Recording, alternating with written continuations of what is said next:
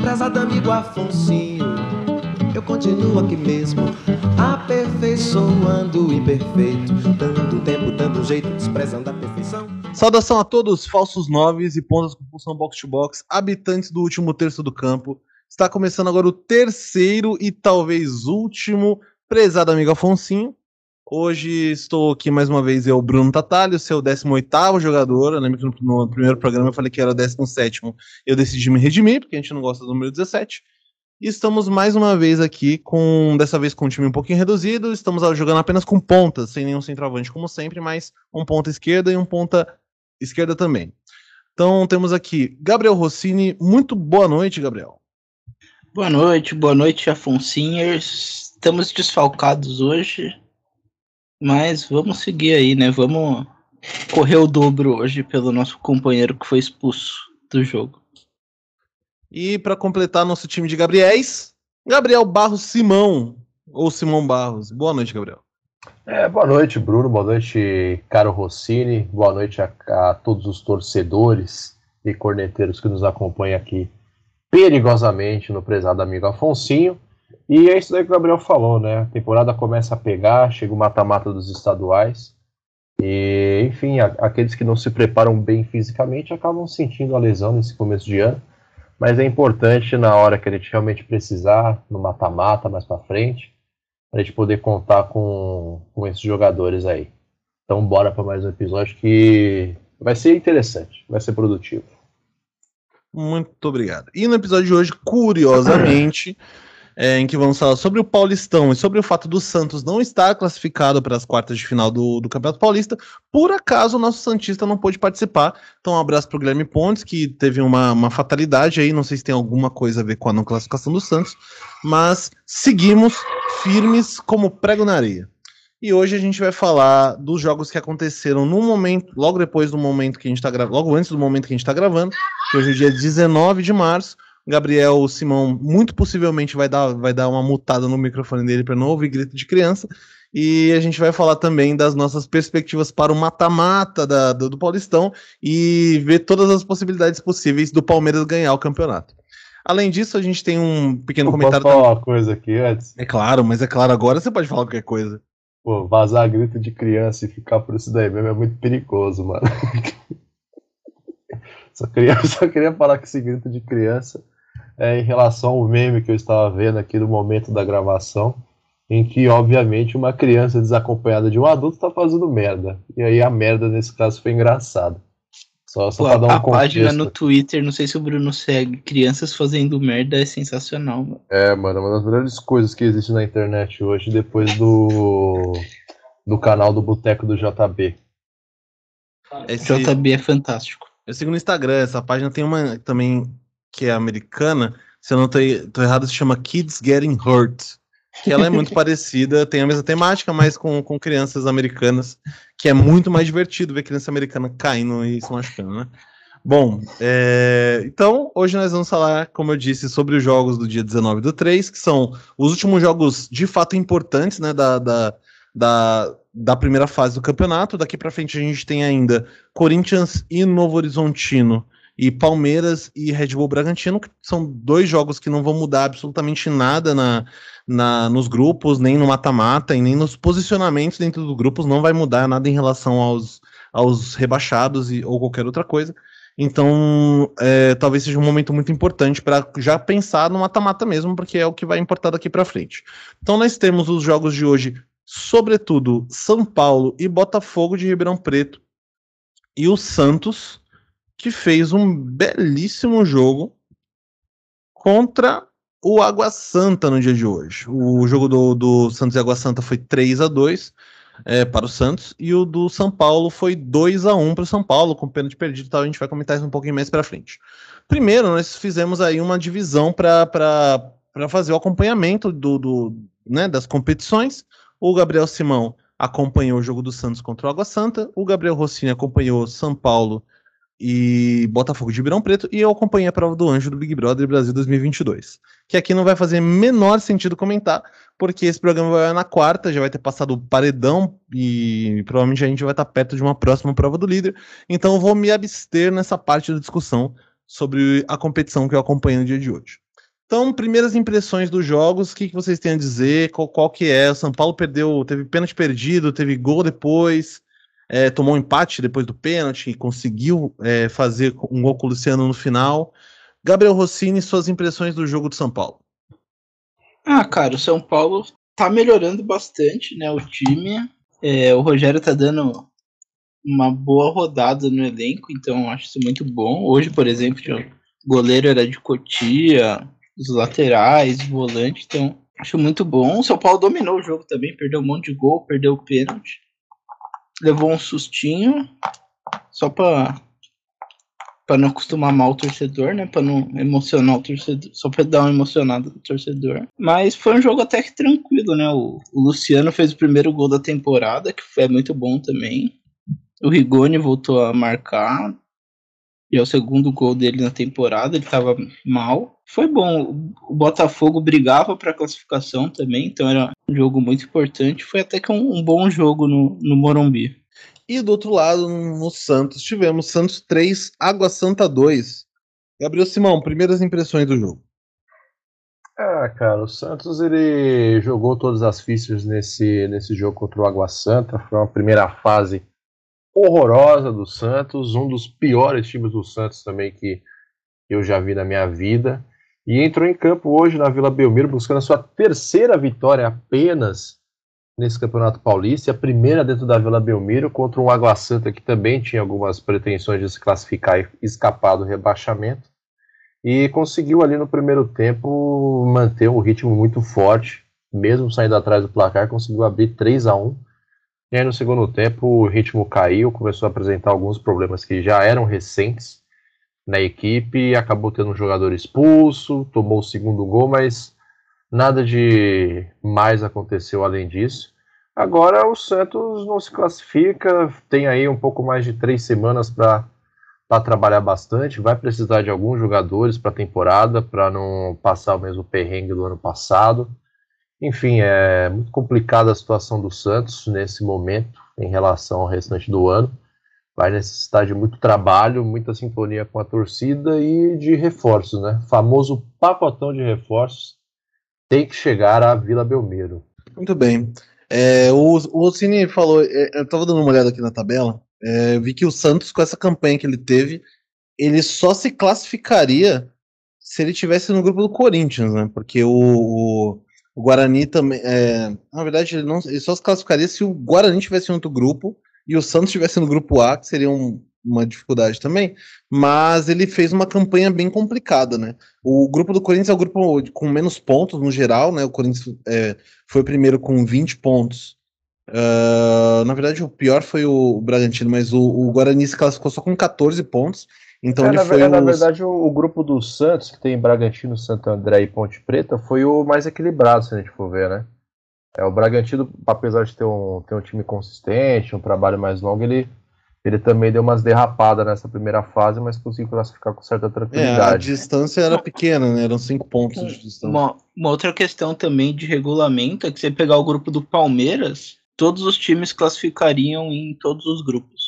Exatamente. Então, assim, um, um time do interior mais bem treinados ali estavam no grupo do Palmeiras. No grupo do o, Corinthians, O último exemplo, do grupo era o Mirassol com 17. Isso. E, e o Guarani fez 14, o São Bernardo 16, só, só no do Ituano que nos. É, no próprio do Palmeiras nos classificou. E o Santo André fez 15. Então, o Mirassol se classificaria em todos os outros grupos. Sim. É nesse grupo do Palmeiras, o, vale destacar também o Botafogo, que estava até um tempo atrás ameaçado de cair para a Série A2 e conseguiu alguns resultados bem importantes e classificou bem até no grupo. Está ali com 18 pontos, com um ponto só atrás do Ituano poderia ter beliscado uma vaga também para a classificação. É, com, se ele tivesse empatado, não ia conseguir classificar por conta do saldo de gols, mas se tivesse conseguido ganhar do São Paulo hoje, teria classificado em cima do Ituano. É, ele tivesse uma, uma, uma vitória a mais que o Ituano, poderia ter, ter pegado esse, esse segundo lugar. Até porque a campanha deles, tira do saldo de gols, são, foi muito parecida até, né? Cinco vitórias cada um, é, o, o, a única coisa que muda é que o Botafogo tem quatro derrotas e o Ituano tem três. Então, se ele tivesse empatado um jogo, na verdade, teria classificado em segundo. O grupo do Palmeiras foi, foi um grupo assim com o melhor desempenho disparado do Campeonato Paulista, né? Hum. Acho que daqui a pouco a gente fala sobre a Lazio da Barra Funda.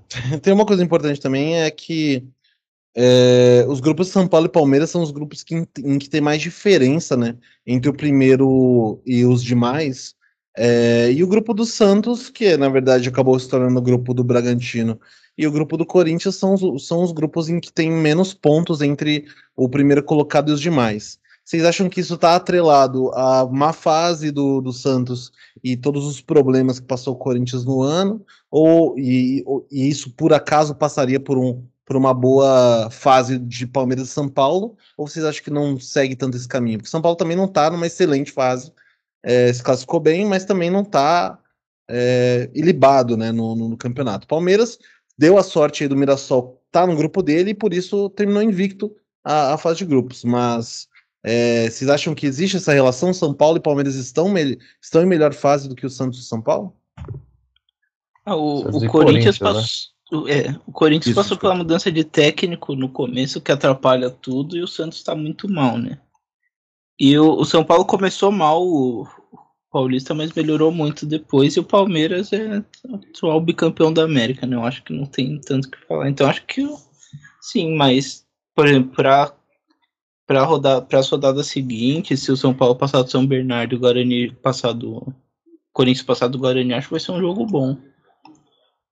Não vai não tem favoritos. É, o, é, o Palmeiras é, é, o melhor time do estado atualmente, né? Infelizmente, tá muito melhor treinado que os outros, muito melhor consolidado, mais campeão.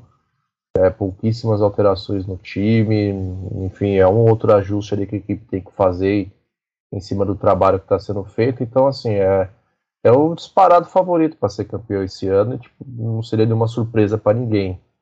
Acho que acabou dando um pouco da lógica daquilo que a gente viu, né? É, acontecer nessa primeira fase. Né? São Paulo já está com o Rogério desde o final do ano passado, teve tempo para fazer a primeira fase esse ano com, com, com tempo para treinar durante a pré-temporada, é, ajustar algumas coisas durante os jogos, então está um, tá um crescimento até que natural dessa, dessa equipe do São Paulo. Só tenho dúvida se vai conseguir bater o fôlego para ser competitivo no restante do ano, ou pode acontecer a mesma coisa que aconteceu no passado, né? Jogou dois meses durante o ano e os outros dez, é, a cada cinco minutos alguém se machucava ou tomava um gol ali porque estava desorganizado por causa do cansaço. É, Por essa foi é uma diferença do Rogério pro que o Crespo fez ano passado, né? Porque o Rogério ele rodou bastante o, o elenco, deu é. praticamente todos os jogadores jogaram, então espero torço para que esse ano seja mais tranquilo do que o ano passado. É, Você acha que por... mais tranquilo não seria uma, uma eliminação precoce pro São Bernardo? Que aí ficaria mais tranquilo pro resto da temporada, né? Sem, sem título. Você não acha que uma semifinal, uma final, é muita pressão pro São Paulo? Não, porque o São Paulo continua com praticamente o mesmo time do ano passado, né? Não, não é... perdeu nenhum jogador. A única coisa que mudou foi que vieram mais, mais moleque de cotia, né? Pra ajudar é, não, Vieram alguns reforços. Em relação ao Paulista, o Caleri tá no, no time, que é um, um baita reforço. O Rafinha. Enfim, eu acho que o time de São Paulo pode ser melhor do que o do ano passado, sim. Mesmo é. chegando numa possível final do, do Paulista. Sim, eu também acho que já tá, já tá até melhor do que o do ano passado, viu? É, gostei muito do, do, São Paulo, queria destacar o Rodrigo Nestor. Acho que. Vai ter jogador. É, meio campo de São Paulo ali, ele é, ele é disparado o melhor jogador do time. É, é, um, é, um, bom, é um bom jogador, é um bom jogador mesmo.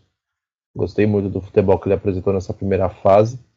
E espero que ele não, não se contamine com, com a inhaca que ronda o Morumbi há mais de uma década, né? Que acabou virando a cultura do São Paulo. Mas se ele continuar nesse naipe aí, nesse futebol, ele vai, vai acabar sendo vendido daqui a algum tempo também. Melhor para ele, né? E ruim pro São Paulo, mas é um baita no jogador. Ah, com as finanças do São Paulo, se vender bem também não vai ser muito ruim. Sim. sim. Questionamento: onde estará a fita? Continuará estando os canecos? Você acha que, que, que o Rafinha é uma figura que causa alguma importância, alguma liderança importante? Porque assim, é, tem muita essa questão de, beleza, ele estava em times que eram muito campeões, mas em alguns times que ele, foi, que ele foi muito campeão, ele era uma espécie de mochila, né? Ele foi carregado. No Bayern, por exemplo, ele não era uma figura puta importante. é, dentro do elenco. É, e o Grêmio não necessariamente também ele era um, um, grande personagem, ou no próprio Flamengo. Você acha que existe ainda essa, um pouco dessa, dessa mística do cara que carrega muito título e acabar trazendo isso, essa cultura de título para o clube? Isso ajuda de alguma forma? Ou você acha que, que não faz tanta diferença? Ah, eu acho assim, é, o Rafinha tipo, tem o mesmo, a mesma circunstância do Daniel Alves. É super ganhador, mas nunca foi um, um dos principais do time, né? Ele sempre foi um coadjuvante, foi, sempre foi um, alguém importante para o time, mas na hora de bater o pênalti aos 45 do segundo tempo, não era ele que batia, né? Então o Daniel ele tinha o Chave, o Niesta, o Messi, um tal de Lionel Messi ali, então ele sempre conseguiu jogar no entorno desses caras e foi importante, mas ele não era o, o ator principal. O Rafinha no Bar de Munique acho que menos do que o Daniel, inclusive, né? Ele sempre foi, foi alguém que intercalava no lugar do Felipe Lan, uma hora pela esquerda, outra hora pela direita. Sempre foi um cara muito importante para o grupo, para o elenco, sempre segurou a onda quando entrou, mas também não era o cara que ia bater o pênalti decisivo aos 45 do segundo tempo. Então, assim, num Grêmio que já vinha, já havia algum tempo é, perdendo jogadores importantes, não estava conseguindo repor a altura, já estava demonstrando ali que não, não conseguia manter o mesmo nível de futebol que vinha demonstrando, ele acabou entrando nesse grupo e provavelmente, por tudo que a gente viu aconteceu com o Grêmio no passado, exerceu uma, uma liderança meio que negativa, né? Então acabou sendo uma boa influência dentro do vestiário. De acordo com o que a gente é, é, ouviu de relatos e furos jornalísticos do que foi o Grêmio do ano passado.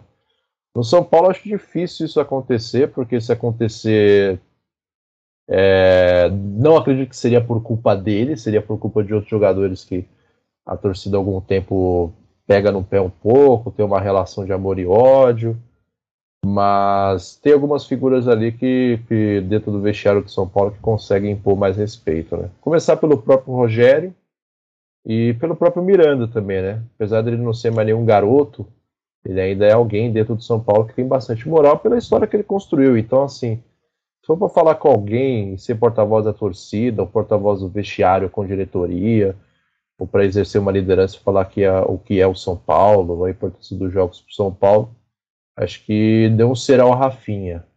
Tem jogadores que podem e devem falar no lugar dele em algumas situações. É, o, o Rafinha, ele, ele foi capitão até em alguns jogos de São Paulo, ele, ele exerce uma liderança, principalmente com, com os moleques da base, eu vi um pessoal que cobre São Paulo falando que ele é bem influente, mas o que o Gabriel falou é verdade, né? o, o, o maior jogador da história do São Paulo é o técnico do São Paulo, né? Então é meio difícil para um jogador superar isso, né? E o, e o Miranda também, pô, multicampeão pelo São Paulo. Então acho que de forma negativa eu acho que não deve acontecer não.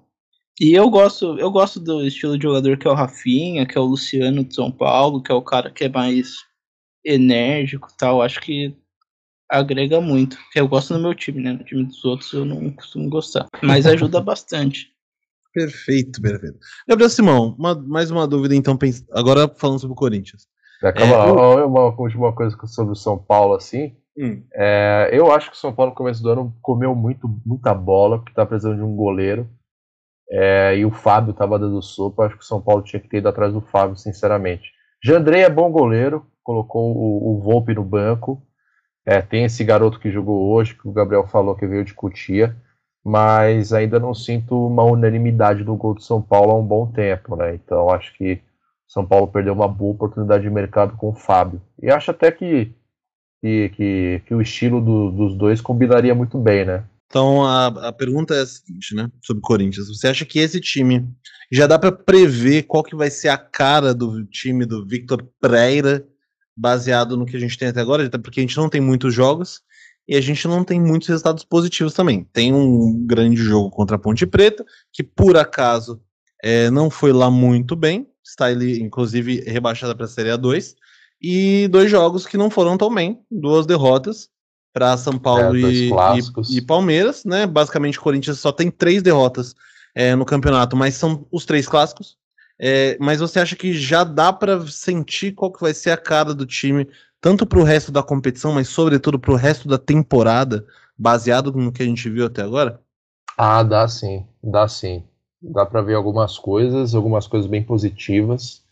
É, pra, mas antes de chegar no, no que o Mister vai querer fazer pro restante do ano, é, acho que o Corinthians cometeu um grande erro é, esse ano, que foi em janeiro ter mantido o Silvinho. Então ali deu para perceber que a diretoria tinha uma dúvida em relação ao Silvinho, estava é, observando o mercado, procurando opções. O que o, que o Corinthians estava de olho não era acessível em termos financeiros, é, porque, enfim, o salário a comissão técnica desses, desses novos treinadores seria muito alta e também teria que pagar a multa rescisória. O Corinthians não, não tem essa condição. Apesar de ter um bom time, com grandes jogadores agora, ele conseguiu construir isso em oportunidade de mercado, né? Jogadores que estavam em frente de contrato, podia assinar pré-contrato, é, jogadores que estavam à toa no mercado, que estavam querendo voltar para cá, e enfim, tem um carinho pelo Corinthians é, ou escolheram vir para o Corinthians, que é o caso do Roger Guedes e do Juliano,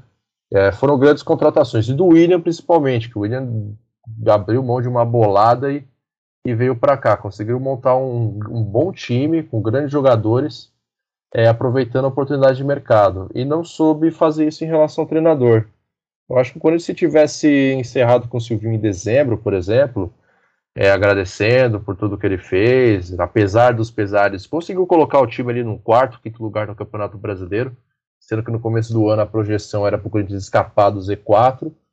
Acho que podia ter, ter sido uma estratégia mais acertada, porque aí podia ter ido atrás de um treinador, o próprio Vitor Pereira, que eu acho que foi uma, uma bela escolha de treinador, e ter tempo para trabalhar esses caras, né? ter tempo para colocar as ideias dele ali com, com mais calma, porque são, agora falando do treinador, são, são ideias que faltavam no time do Corinthians, sabe? Era um time muito pobre de ideias, tanto para defender, quanto para atacar, quanto para controlar o jogo. Então o Silvinho ele era, ele era muito criticado porque não era um cara com muitas ideias para desenvolver o jogo, principalmente depois que ele começou a ter disponível o Renato Augusto, o Juliano, o Roger Guedes, o William um pouco porque ele chegou no final, acabou se machucando o tempo, mas mesmo assim ele não conseguia demonstrar um repertório muito maior de possibilidades ofensivas, né? Ele era um cara que e falava muito daquela famosa frase, né? Evita, evita. Frase não, evita, evita, palavra, né? E gostava muito de uma linha de quatro bem postada, tanto é que ele não soltava o Fagner para jogar. E o melhor do Fagner, além de ele bater em quem merece, é apoiando ofensivamente. Então, assim, o time do Corinthians ofensivamente dependia muito da individualidade da iniciativa dos jogadores, né? E o grande jogo que o Silvinho fez na frente do Corinthians foi aquele clássico em Itaquera contra o Palmeiras, que ganhou de, de 2 a 1 e podia até ter sido mais, porque jogou para fazer mais gols, onde o Roger Guedes provou que, além da lei de pensão alimentícia, a lei do ex é, é a única que funciona no país. Né? Então ele, ele foi mostrando ali durante o ano passado que poderia e deveria é, entregar mais, principalmente seu treinador, deveria treinar mais repertório. E o Vitor Pereira ele traz esse repertório, cara. A gente viu logo no, no jogo contra o São Paulo, primeiro jogo, é, apesar do, do time ter entrado com, com uma moleza gigantesca, que foi, eu acho que foi o grande fator determinante o Corinthians ter ido tão mal nos clássicos nesse, nessa primeira fase, ele já demonstrou ali que quer jogar o futebol mesmo, pensa diferente futebol e pensa o futebol a partir dos jogadores que ele tem. Não é que nem o Silvinho que vai ficar preso no esquema tático, então ele, uma hora do jogo, ele gosta de fazer mudanças, gosta de tirar um lateral, montar uma linha de três, colocar mais um meia ali, abrir um, um ponta que pode conduzir mais por dentro para puxar a marcação e deixar um outro ponta mais aberto para alargar é, a defesa do adversário, conseguir espaço para uma infiltração do Paulinho, para uma chapada do Renato Augusto, para uma chegada do Roger Guedes para fazer o gol. Então, assim, ele tem algumas ideias bem positivas, bem interessantes, que faltavam em muito para o time do Corinthians, e que se ele tivesse mais tempo para trabalhar essas ideias, a gente poderia ver um time até um pouco mais maduro, mais bem treinado no final dessa primeira fase do Campeonato Paulista, e talvez tivesse tido um desempenho um pouco diferente nos clássicos, né? Porque as três derrotas do Corinthians foram para os rivais, e foram derrotas assim que, que chamou muita atenção e irritou o torcedor foi a, a, apatia dos jogadores, né? Então, por exemplo, contra o São Paulo, tomar o gol ali com 20, 30 segundos, da maneira que foi, e depois não, não, não, não se incomodar com a marcação que o São Paulo fazia, né? E aí, principalmente o Renato Augusto, é, aceitar de maneira muito passiva um, um, cara marcando ele o tempo todo, não, não buscar o jogo, não buscar uma tabela, não tentar se deslocar, não ficar bravo com aquilo, não dar um carrinho. Então, assim, isso, isso irritou bastante a torcida, né? E pessoalmente me irritou bastante, né? Porque é, foram dois clássicos contra São Paulo e Palmeiras em que ele foi anulado, né? Pelo São Paulo ele foi anulado pelo Rodrigo Nestor e pelo Palmeiras ele foi anulado pelo Danilo. E ele não se incomodou com aquilo. Né? Apesar de contra o Palmeiras ele ter conseguido jogar um pouco mais, ter buscado um pouco mais de movimentação, mas deu para perceber ali que ele não estava incomodado muito com aquela situação. Inclusive alguns outros jogadores também entraram no, no, nos clássicos muito desligado. É, então o Gil entrou muito desligado contra o Palmeiras, o Piton também, que pariu o Piton. O, o Gil é, fez como... um pênalti bem bobo, né, no, no Danilo. É, cara, se sair do Brasil, acho que pouquíssimos lugares do mundo marcariam aquele pênalti. Ah, marca sim, foi muito pênalti, mano. Não foi pênalti. O jeito que o Danilo que cai, isso? cara. O jeito não, que o Danilo mas... cai, você sabe. Cara, nenhum dos gols do Derby foi pênalti. Nenhum dos pênaltis do Derby foi pênalti. Nenhum dos pênaltis o, era O do Palmeiras foi muito mais que o do Corinthians, por exemplo. Não. Claro que foi, mano. Não foi, mano. O jeito que o cara é, cai. o Gil vai com os dois braços no peito do cara, mano. Não tem o jeito que, o cara cai, você sabe que não foi se, pra tudo isso. Se, se, o, se, o, Danilo desse um mortal pra trás, era pênalti, velho. Porque não, o Gil, o Gil tampou a passagem, velho. Tanto é que a federação divulgou o áudio desses pênaltis, e nesse primeiro pênalti percebe que o árbitro do VAR ele muda a interpretação do juiz em campo, porque a interpretação do pivete que que apitou o clássico foi de que não era para pênalti, foi que o jogador do Palmeiras deu uma, uma forçada da barra e valorizada mesmo com a mão do Gil. E aí o VAR recomendou lá a revisão e mudou a leitura que o árbitro fez. Tanto é que depois daquele pênalti lá que marcou em cima do Roger Guedes, que para mim também não foi, mas é, acho que foi mais para compensar, inclusive, o primeiro pênalti o, o VAR não, não fala nada, ele deixa o árbitro manter a, a convicção dele de campo. Então, assim, é bem questionável essa, esse pênalti aí do, do Danilo, em cima do Danilo, mas assim, o Gil ele jogou muito mal, é, Piton, Piton, putz, Piton para marcar ele é horroroso, cara, horroroso. Inclusive, eu sou daqueles que defendem que o Piton deveria jogar como meia, não como lateral, porque como lateral ele é, ele é muito fraco, cara. Porque a primeira função de um lateral é defender, né? Ele é um zagueiro que joga pelos lados, né? Então, ele não tem esse, esse fundamento bem trabalhado, é problemático para um time que tem uma proposta de ser mais é, ofensivo, ter uma posse de bola maior, ter uma dinâmica maior. Então, acho que o Corinthians tem que correr atrás de um lateral esquerdo e de um jogador de cabeça de área, na frente da zaga ali um cara mais, mais, mais marcador. Porque o Cantillo ele é um cara com muito bom passe, articula muito bem o time, mas é, defensivamente ele é muito fraco, é, prejudica bastante nessa questão. E ainda até para usar o jogo contra o Ituano como exemplo, porque no jogo contra o Ituano tomou dois gols ali com menos de 10 minutos e os dois gols ele poderia ter tido uma ação defensiva um pouco melhor, que já evitaria os gols. E depois conseguiu virar, foi uma grande partida do, da parte do time na parte ofensiva, mas defensivamente ele não entrega muito. E em jogos em que você, por exemplo, enfrenta um Palmeiras que tem uma transição muito rápida, um jogador como ele sofreria bastante. Tanto é que ele nem entrou. E o Duqueiroz, ele é um jogador muito voluntarioso, é, corre bastante, às vezes a torcida não dá o devido valor para a participação dele, mas também não é esse jogador e vai te passar uma, uma confiança muito legal ali na frente da, da zaga para dar uma liberdade maior para um dos laterais subir e apoiar no ataque, por exemplo. Então o Corinthians é, acho que precisa pensar muito bem na lateral esquerda e no jogador de, de frente de área. Mas só para encerrar que estou me estendendo demais, falando agora do Vitor Pereira e para o restante do ano, acho que a perspectiva é boa é, acho que ele tem encontrado ali e dando uma valorizada e uma potencializada em alguns talentos da base, como o Watson, o Mantuan e até o próprio Piton, que fez alguns jogos, por exemplo, contra a Ponte Preta na parte ofensiva muito bons, em que eles podem aparecer e surgir como uma boa opção para o time, né? Porque ele está falando de Renato Augusto, Juliano, William, é, Fábio Santos, que são jogadores que já têm uma idade mais avançada e para o estilo de jogo mais intenso que ele está querendo propor para os jogadores, você não vai poder contar muitas vezes com um desses quatro jogadores aí. Né? O Roger Guedes é, é, novão ainda, então ele aguenta, mas os outros ali eles vão precisar participar de um rodízio em alguns jogos durante o ano. Pensando que tem Campeonato Brasileiro, tem uma Libertadores pela frente, tem uma Copa do Brasil também. Então, inevitavelmente, ele vai precisar rodar o elenco e talvez a gente não veja esses quatro jogadores jogando juntos assim todos os jogos.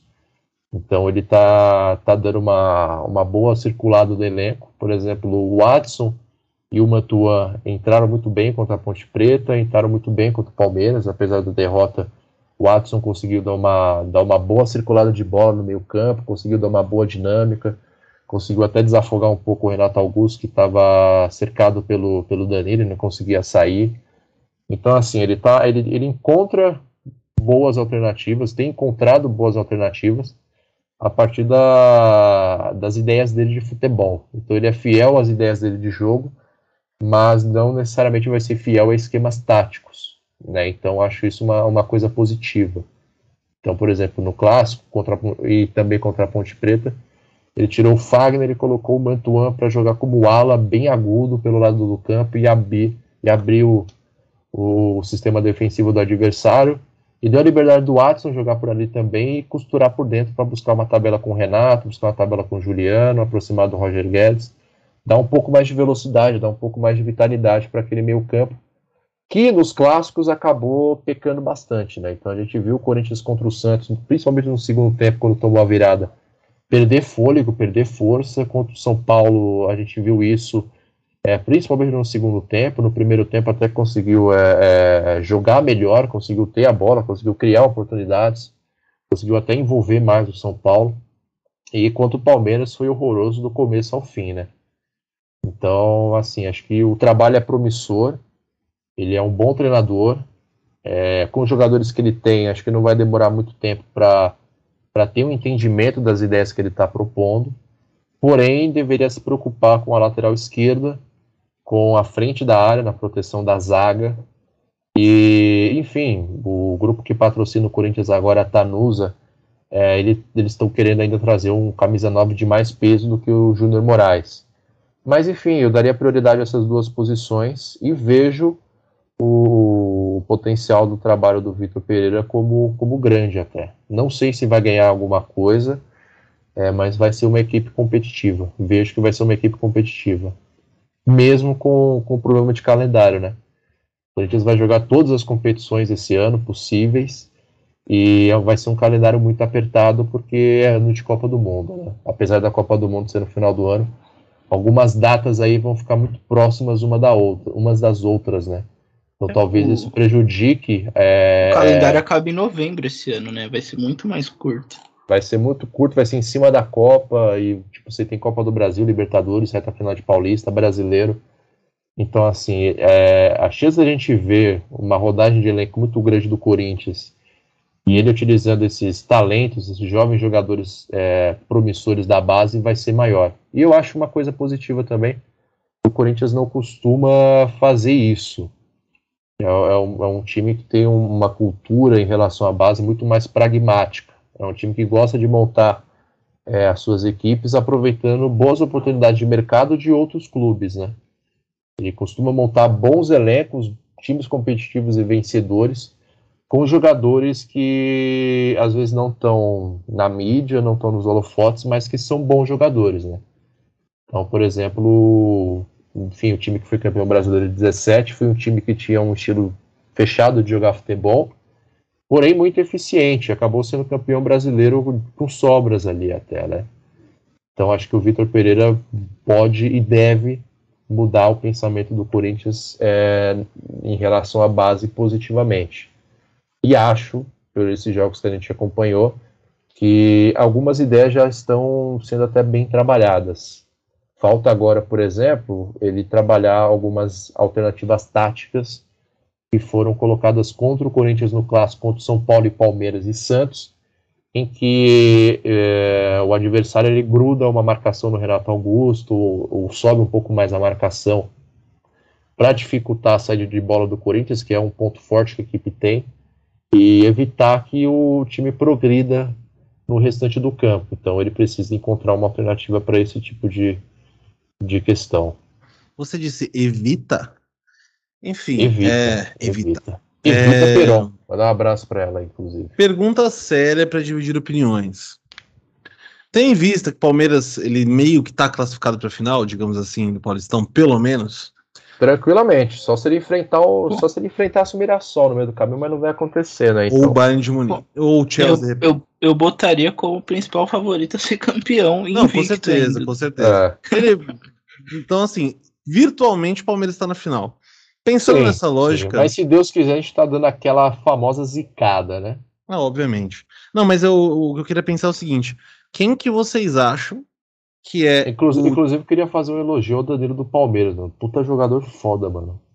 Joga pra caralho. Inclusive, devia estar no lugar da Arthur na seleção brasileira. Ele e o Rafael Veiga. Arthur A Guerra? vez que eu. É, ele e o Rafael Veiga deviam estar uma oportunidade da seleção brasileira, porque eles são jogadores que o Tite não tem no grupo, né?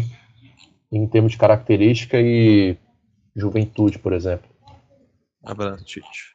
É, quem que vocês acham, se tem algum outro time, e obviamente que eu tô falando de Corinthians ou São Paulo, que tem chance de fazer frente ao Palmeiras na final, assim, só pensando, obviamente que quando entra em campo é outra coisa, mas é, a gente tem, lembrando que o campeonato vai acabar daqui, a gente tá gravando no dia 19 do 3, o campeonato vai acabar daqui a 15 dias. Nesses 15 dias vão acontecer outros oito jogos, quatro jogos da quarta de final, dois jogos da semi e dois jogos da final. É, pensando aí que o Corinthians é um time que ele ainda está em construção de identidade do elenco com seu técnico, o São Paulo é um time que se reforçou bastante nessa, nessa temporada e é um time que já tem, é, é, tem construído uma identidade melhor e já com uma figura que é muito importante dentro do clube. Vocês acham que qual desses times, ou que seja qualquer um dos outros times, é, Bragantino, Guarani, São Bernardo, ou os outros times classificados, tem chance de fazer frente para o Palmeiras, pensando no que são hoje e, que e o que podem ser daqui a 15 dias, numa eventual final do Paulistão? É, o Corinthians, eu acho que ele, ele pode fazer bons jogos estratégicos. Mudar a estratégia e a atitude que ele teve nesse jogo contra o Palmeiras. Mas em termos de fazer frente, de ser competitivo igual ele, eu acho que não consegue. Eu vejo o São Paulo e o Bragantino mais, mais prontos para fazer isso. Mas ainda vejo o Palmeiras como disparado o time mais bem treinado do estado, o time com mais ideias é, para conseguir conquistar um título, principalmente em fase eliminatória. Ele é muito bom em fases eliminatórias, né? É o famoso copeiro, infelizmente. É, o, o São Paulo jogou bem até contra o Palmeiras, né, na primeira fase. Conseguiu fazer um, um jogo interessante. Não, não empatou o jogo, mas chutou bola na trave, pressionou muito. E foi campeão em cima do Palmeiras no ano passado, né? Então, então eu acho, mesmo achando que é praticamente o título do Palmeiras por ser o melhor time, um trabalho mais longo, eu acho que dá sim pra acontecer alguma coisa igual o ano passado e surpreender. E o Bragantino, a gente está ignorando ele devidamente? Ou ele pode surpreender? Qualquer parada do Bragantino. Você acha que ele claramente vai ser eliminado na semifinal? É, tem alguma chance dele tentar cravar uma final? Se bem que eu não sei, eu acho que ele não tá nem na chave do Palmeiras. Mas alguma chance do Bragantino ir um tanto mais longe e até pensar em título nesse ano, pelo menos? Eu acho que sim, não, não considero o Bragantino assim uma surpresa a mais, né? Ele já tem já está aí uns três anos fazendo, fazendo boas campanhas nos campeonatos que ele tem disputado, né? Mas eu vejo ele ainda um time com algumas limitações em relação ao elenco e falta de opções, né? Ele não é um time de frente dos quatro com uma obrigação de ganhar sempre. Ele é um time que faz boa formação, observação e venda de atletas e tem conseguido fazer isso muito bem porque tem é, chegado em, em, final de Copa Sul-Americana, classificou para Libertadores, é, tem chegado em, em, fases eliminatórias do Campeonato Paulista, então assim, surpresa eu não diria, mas acho também que ele pode complicar bastante para quem ele foi enfrentar nas fases de mata-mata, né? Então ele vai enfrentar o Santo André no grupo do Santos, ele entra como favorito. Mas em relação a elenco, camisa, jogadores, ele não, não tem o mesmo peso do que São Paulo e Corinthians, por exemplo. Mas eu não seria descartado, não. Poderia ser é, é, a zebra, né? colocado dessa forma, mas não é necessariamente uma zebra, já é um time é, que já está estabelecido, já, tá, já tem um trabalho consolidado, foi recentemente vice-campeão de Sul-Americana, então eu vejo ele como, como um time a ser observado, que ele se pegar algum grande numa possível semifinal, é jogo único na semifinal, ele pode engrossar perigosamente a vida de quem, quem ele foi enfrentar. É, então não tem como você deixar ele descartado, não. Concordo, craque. Mas eu acho que o Bragantino já não é mais surpresa no futebol, né? Surpresa seria o São Bernardo, Santo André, sei lá, mas Bragantino acho que não. Eu acho difícil, porque provavelmente deve pegar o Palmeiras, né? Porque não é chave, continua contando a pontuação. Então, acho que provavelmente deve pegar o Palmeiras mesmo. E, e aí seria um jogo bem difícil pro, pro Bragantino. E pro Palmeiras eu, também, né? Porque o, o, o Bragantino é um time que gosta de jogar, né? Então, e é o, o. O Bragantino joga do jeito que o Palmeiras gosta que um time jogue, né? Então, seria um, um bom confronto, mas com uma vantagem do Palmeiras. Sim. Acho que a única exceção que o Palmeiras teve nesse estilo de jogo foi, foi contra o Corinthians, né? Porque ele, ao invés de esperar, mesmo jogando em casa, é, ele, ele apertou um pouco mais né, a saída de bola. Enquanto o São Paulo ele apertou aquele começo de jogo, fez o gol e depois se resguardou completamente lá atrás. Até que foi criticado por isso daí. Eu acreditava que ele podia jogar mais e até fazer mais gols, mas ele optou por uma estratégia diferente. Enquanto o Bragantino é, poderia enfrentar em casa, e aí ele talvez tivesse que adotar uma estratégia um pouco diferente também. Mas seria um bom jogo, um jogo interessante de se observar. É, Vamos falar um pouquinho, então, rapidinho sobre os segundos colocados de cada grupo, porque a gente tem Guarani, que vai enfrentar o Corinthians, o São Bernardo vai enfrentar o São Paulo, o Ituano vai enfrentar o Palmeiras e o Santo André vai enfrentar o Bragantino. É, ao, vocês têm alguma previsão de surpresa para algum desses jogos? Ou deve algum empate que vai para os pênaltis? Ou vocês acham que deve ser São Paulo, Corinthians, Palmeiras Bragantino mesmo na semi e é isso mesmo? O que o torcedor do Guarani tá feliz hoje é piada, né? Classificaram, o ponte caiu. Mas eu acho que o Guarani, eu acho que é um dos que deve ter mais chance aí, né? De, de classificar. Até porque o Corinthians tá no começo de trabalho, o Guarani é um time de Série B. Não quero dizer muito, né? Porque caíram dois times da Série B esse ano. Mas pode surpreender. Os outros eu acho bem difícil. Até mesmo porque o Santo André não, não fez um campeonato muito bom. O Ituano até fez um bom campeonato, mas bater de frente com o Palmeiras. Você acha que se o Ituano tivesse em outra chave, ele, ele é melhor nessa, nesse mata-mata? Putz, não sei. Inverte, finge que é o São Bernardo no lugar do Ituano. Obviamente que, né, se o meu avô fosse mulher, eu teria três vozes em vez de duas. Mas se o Ituano tivesse no grupo de São Paulo e o São Bernardo no grupo do Palmeiras, você acha que o Ituano teria mais chance contra o São Paulo do que vai ter contra o Palmeiras? Não sei. Eu acho que sim, ou talvez não, sei lá. É difícil pensar Ou isso. muito pelo contrário. Sim, não, talvez, ou é, muito pelo contrário. Pelo... Mas, pô, contra o São Paulo, por exemplo, o Ituano jogou muito mal, né? No, na primeira fase. Foi o segundo jogo, eu acho, da, da primeira fase. Então, eu não sei. Mas eu acho que o Guarani é o que tem mais chance de, de passados. Ah, concordo. Eu acho que o Guarani é aquele que tem mais possibilidade de engrossar para alguns dos, dos outros times, né? É, o Bragantino ele tem dado uma derrapada nos últimos jogos, né? E talvez o Santo André se aproveite disso de alguma forma, montando uma estratégia é, de marcação mais pesada, fechando alguns espaços, subindo um pouco a marcação, para evitar que o Bragantino também tenha aquele seu ponto forte bem executado, né? Que é essa, essa transição em passes. Mas o do Guarani contra o Corinthians eu acho que pode ser um jogo perigoso também para o Corinthians, né? Não sei como o Guarani costuma jogar, mas acho que mesmo sendo em Itaquera, talvez ele um jogo eliminatório único, é provável que ele faça aquela estratégia mais resguardada. Não vai fazer, por exemplo, com uma Ponte Preta que tentou marcar lá em cima e começou a tomar sapecada atrás de sapecada. Se ele fizer isso e o Corinthians estiver jogando o seu normal, o que se espera que ele faça, é, vai acabar dando a lógica, mas enfim, acho que desses confrontos aqui, talvez esse, esse seja assim, um, um mais perigoso de se acompanhar. Ainda mais sendo um jogo eliminatório, então a atenção ela, ela se torna fundamental, né? Jogo único é mais fácil de surpreender do que dois jogos, né? É, Vamos. Eu, antes, eu queria fazer uma parte de palpitaria aqui mesmo, a gente pensar os resultados, mas antes disso, é, queria saber se vocês têm algum comentário sobre os dois rebaixados. A gente já comentou que são dois times de, de Série B, que jogam, jogam na Série B do Nacional e que agora vão jogar a segunda divisão do Paulista.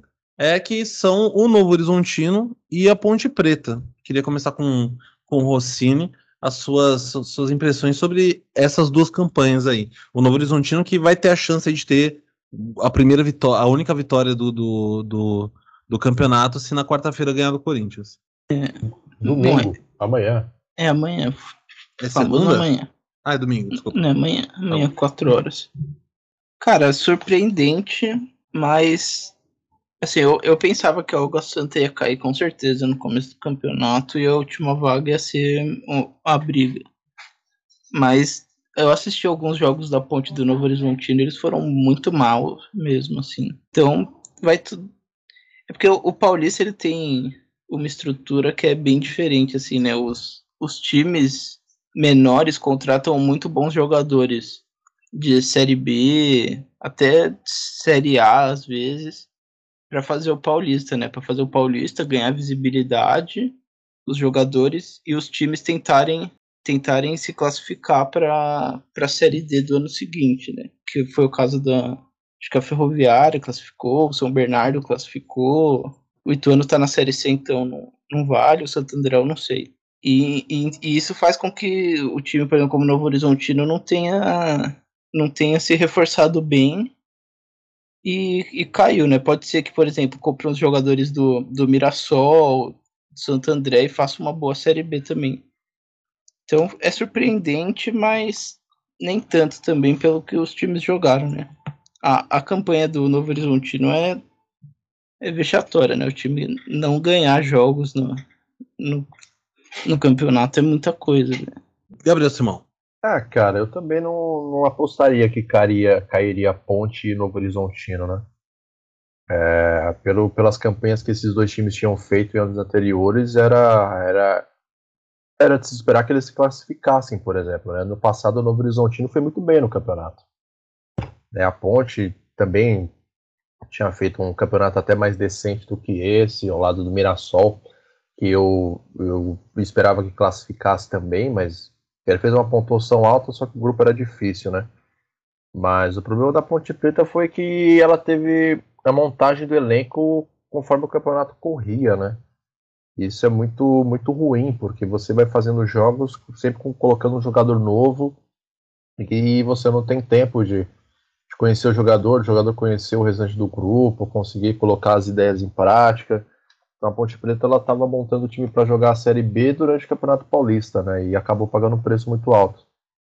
Novo Horizontino, eu não sei o que aconteceu, se os bons jogadores que eles tinham até um tempo atrás acabaram vendendo, foram para outros clubes, é, se trocou o comando técnico, sinceramente não sei. Mas deu para ver que foi uma equipe muito, muito frágil é, em todos os sentidos durante, durante toda essa primeira fase, né? Tomou, tomou 18 gols, marcou 5, então você vê que é um time que enfrentou sérios problemas na, no seu entrosamento, né? No seu progresso durante o campeonato. Então você pega os números, você entende porque caiu, mas pegar só a camisa e o que, o que foi a campanha deles recentemente aqui no estado, você, você fica surpreso. É, vocês acham que isso vai assim, que isso necessariamente vai repercutir negativamente para a campanha desses times na Série B?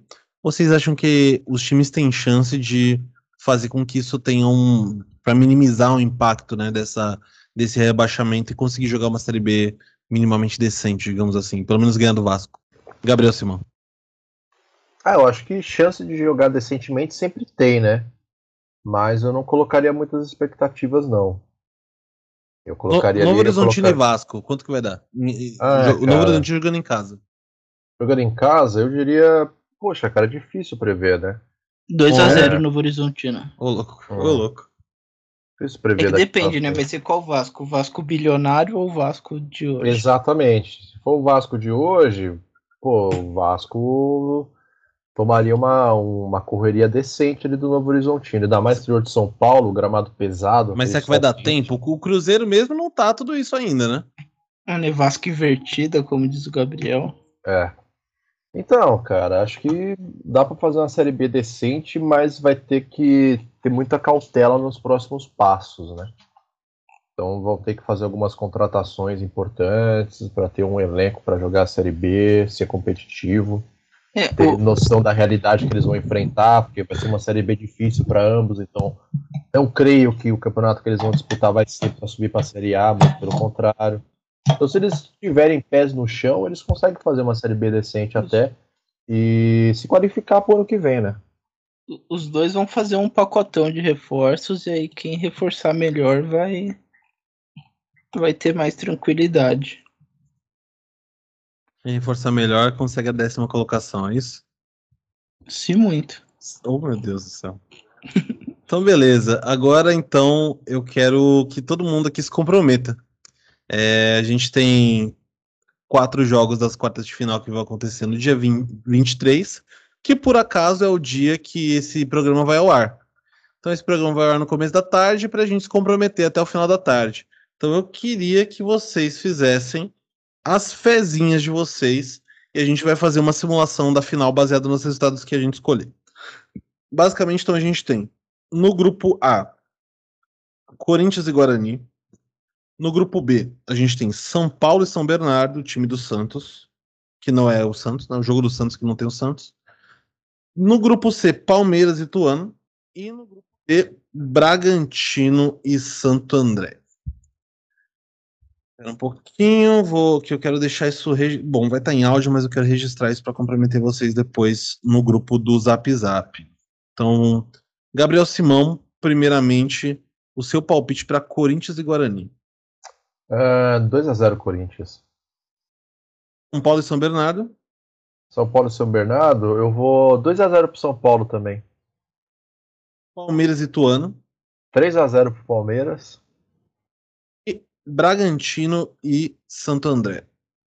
Putz, cara, esse jogo tem cara de 1 a 0 ou 2 a 1. Eu vou de 2 a 1 pro Braga. Beleza. Gabriel Rossini, o seu palpite para Corinthians e Guarani. Sem clubismo, por favor. 15 a 0 pro Guarani mesmo, brincadeira. Mas eu acho que vai ser, vai dar Corinthians, vai dar 2 a 1 pro Corinthians. Goleada. Goleada para Corinthians. São Paulo e São Bernardo, por favor, sem clubismo. Ah, 1 a 0, 2 a 0 pro São Paulo, dá pra ir tranquilo. 2 a 0. Palmeiras e Ituano.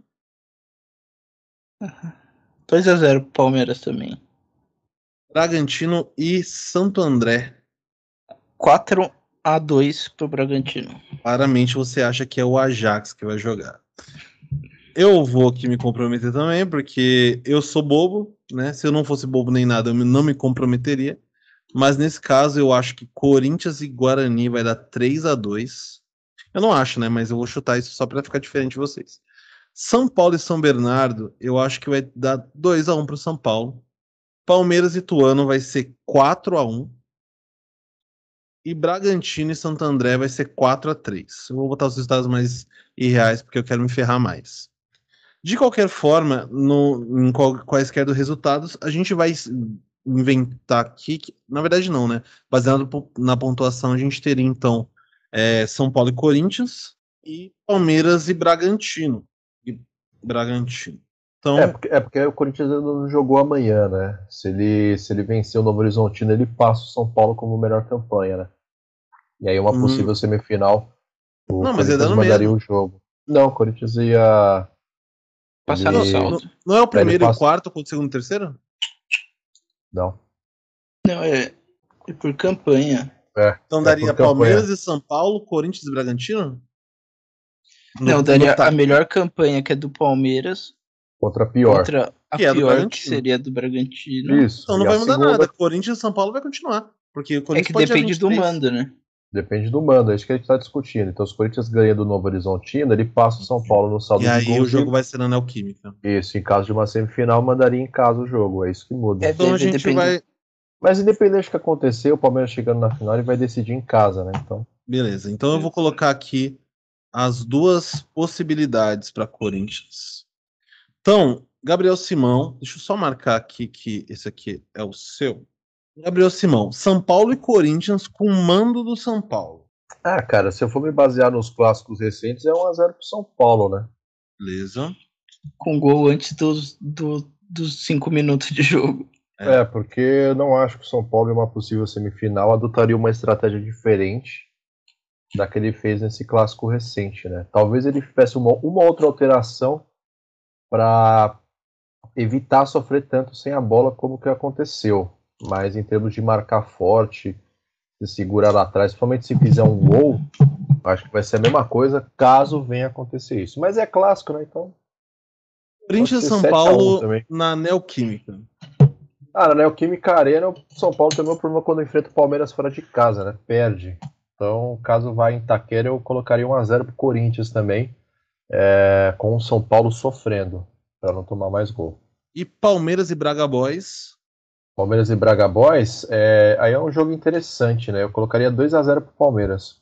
Porque aí eu tô pensando que o Bragantino gosta de jogar mais e o Palmeiras sabe muito bem fazer uma transição rápida quando é atacado, né? Então, ele conseguiria, para mim, fazer um gol em cada tempo. E aí fecharia 2x0. Cine, São Paulo e Corinthians no Morumbi. 1x0 pro São Paulo. Corinthians e São Paulo na Neoquímica Arena. 1x0 pro São Paulo. Ainda Palmeiras e bem que isso é de graça, né? Ainda bem que é de graça. Ainda bem que a gente não Quebramos, tá no, quebramos no, o tabu ano passado contra o. Palmeiras, vamos quebrar esse contra o Corinthians. Ah, tá. Rapaz. Palmeiras, e, Bra- rapaz. Palmeiras e Bragantino no Allianz. 2x1 pro Bragantino. Se Ou não pro Palmeiras, quer dizer. No Allianz, se não tiver show no dia. 2x1 pro Palmeiras. Palmeiras 2 e Bragantino 1. Vocês são pessoas muito sensatas, então eu vou colocar São Paulo e Corinthians 2 a 0 pro São Paulo. Corinthians e São Paulo 4 a, 3, a 2 pro, pro Corinthians. E Palmeiras e Bragantino eu vou colocar 4 a 2 também pro Palmeiras. Aí a gente tem então finalíssimas que seriam aqui tem duas chances, né? Tem tem uma chance que é Palmeiras e Corinthians uma chan- e uma, uma chance maior que é Palmeiras e São Paulo. Qualquer 6x0 pro São Paulo tá valendo. O Corinthians vai ser um quarto a zero já é goleado. Pior que a, a final é de volta, né? Não, são dois jogos, então a gente tá falando aqui, bem lembrado, Gabriel, Gabriel Rossini. Então nós temos dois jogos e eu vou colocar as duas possibilidades de final, uma depois da outra. No final vai dar, vai dar Bragantino e, e qualquer coisa, e a gente vai quebrar a cara. Ah, primeiro, Simão de novo. Então, Simão, na possibilidade de Palmeiras e São Paulo, é, quando que vai ser o jogo no Allianz Parque? Pensando que é o jogo do Allianz Parque. Aliás, é, preferência do, da melhor campanha é o segundo jogo em casa, certo? Isso, então a finalíssima sempre vai ser no estádio da Lazio da Barra Funda. Então, São Paulo, primeiro jogo contra o Palmeiras, é, no Morumbi. Eu acho que vai ser muito parecido com o que foi o clássico desse primeiro turno e muito parecido com o que pode ter sido o jogo da Libertadores. Então, eu acho que poderia ser 1 a 0 pro São Paulo ou 1 a 1, porque como são dois jogos, o Abel pode ter uma, uma estratégia muito parecida que ele adotou contra o Atlético, né? Então ele vai tentar segurar e atrapalhar o jogo, não vai deixar o jogo fluir. E aí na hora que ele voltar para os seus domínios, ele talvez ele tenha uma estratégia um pouco mais agressiva em relação a fazer o gol. Então eu colocaria Comprometa, Simão. 1 ou 1 a 0 é... 1 a 0 pro São Paulo, vai. Palmeiras e São Paulo, segundo jogo da final.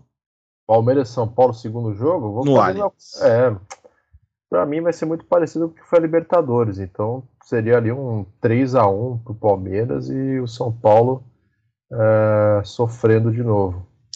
Perfeito. Infelizmente, nesse caso, porque em uma escala de ranço, o São Paulo não tá na frente do Palmeiras, né? Então, Então, é, Corinthians e Palmeiras na primeiro jogo da final na Neoquímica Arena. Ah, cara, se tiver uma atitude completamente diferente, tiver uma atitude realmente de Corinthians, de jogar clássico, de dar carrinho, de em vez de ficar com aquele negócio de paz e amor, falar com todo mundo antes do jogo, entendeu? Arrumar treta com os caras, alugar, alugar um apartamento na cabeça dos malucos, dá pra ganhar de 1 a 0 Beleza, 1 a 0 pro Corinthians. Isso se tudo for diferente do que era agora, do que é agora, daqui a 15 dias. Difícil, né? Porque é em 15 dias, então. Não é nem é- 15 dias, que o primeiro jogo não é daqui. O segundo jogo é daqui a 15 dias. O primeiro é daqui a 12, 11 dias. Então, É, então aí teria que ser. Enfim, seria que, teria que montar uma estratégia única e exclusiva para esses dois jogos, né? ah, sim. Pensaria muito numa continuação. É final, então você monta o jogo para. Você monta o time para as finais, né? Então. sim.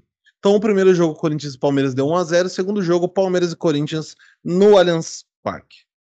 Um a um. Um a um, Vice-campeão. porque, enfim, a gente.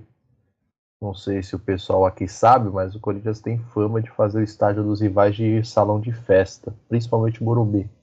Então a gente seria interessante levantar mais uma taça, mais uma vez, no estádio do Palmeiras e ver aquelas criancinhas palmeirense roxa, burguesa de classe média, chorando com catarro caindo no nariz, porque isso, senhoras e senhores, isso sim não afeta o Grêmio. Isso que eu gosto. Eu gosto de comprometimento. Rossini, primeiro jogo da final fictícia São Paulo e Palmeiras no Morumbi. 1x0 São Paulo. 1x0. Palmeiras e São Paulo, segundo jogo da final no Allianz.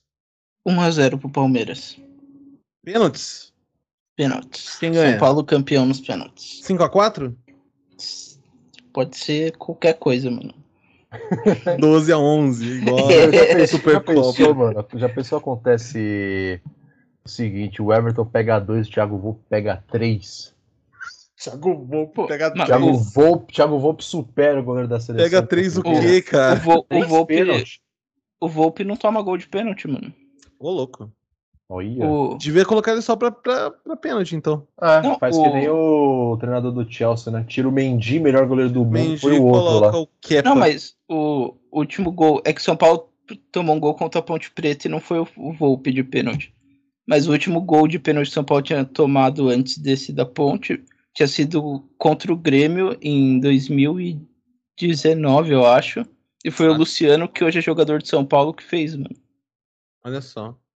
O, o São Paulo tem essa parada de jogadores que jogam bem contra o São Paulo serem contratados depois contra- pelo São Paulo. né? Bom, Rossini. Tem Então o caminho segunda. inverso também, que é o mais correto a se fazer. Sai do São Paulo e seja Já São Paulo campeão. ganha um título, é exato. Bom, Rossini, a segunda final fictícia é Corinthians e Palmeiras, primeiro jogo na Neoquímica Arena. Ah, pode cair uma bomba no estádio e dizimar. 0x0, então? Não, eu, acho que Palmeiras também tem um históricozinho, né, de ter dado uns, uns eliminados do Corinthians lá no, no Itaquera, né? Então 1x0 pro Palmeiras. 1x0 pro Palmeiras. Gol do Daverson. David Gol. Quantas, quantas simulações de falta? Vou colocar aqui um extra aqui. É. Quantas Um simulações gol- de falta um do gol e Daverson? 15 piruetas.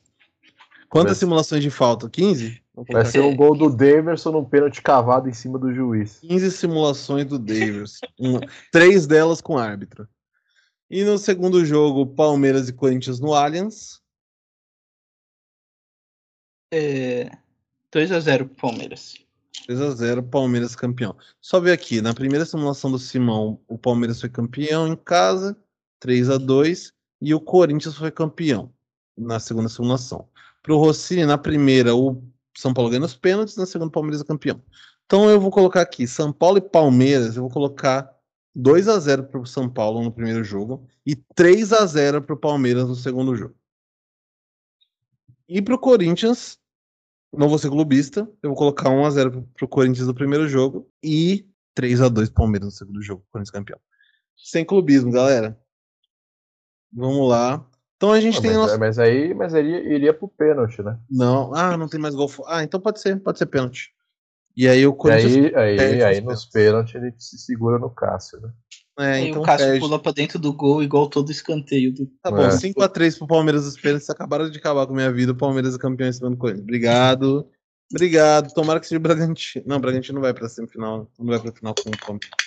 Tá, Bom. mas e se for ali, seria interessante também. Pô, imagina o Bragantino na final do, do, do Paulistão. É muito jogo pra pensar. Não vou colocar isso agora, não. Mas seria interessantíssimo ter o. Ia ser mais legal do que ter o Palmeiras, eu acho. Porque ia- seria muito óbvio, né? Ter o Palmeiras na, na Sim. final. E o Palmeiras. Mas é, mas é que, enfim, em relação ao Corinthians é um negócio à parte, né? Porque já são dois jogos que o Roger Guedes enfrenta o Palmeiras e três gols. Então, se a gente for seguir essa lógica aí, fatalmente ele vai dar uma pifada ali, né? Então, um gol, um gol a gente já pode contar. O Roger Guedes, camisa 100, esse camisa 123, está É, sendo bem criticado, né, pela torcida do. É, a crítica que se tem a ele muitas vezes é que período torcedor do Cortinas. É, tem, tem, tem momentos do jogo que ele dá uma desligada, não, não mantém um foco, é, dá, uma, dá uma chiada com o juiz, ao invés de se preocupar em dar carrinho. Então, isso pro corintiano é bem chato. Então a gente repara muito nisso daí. Então, enfim, tem Bom. essa crítica em cima dele.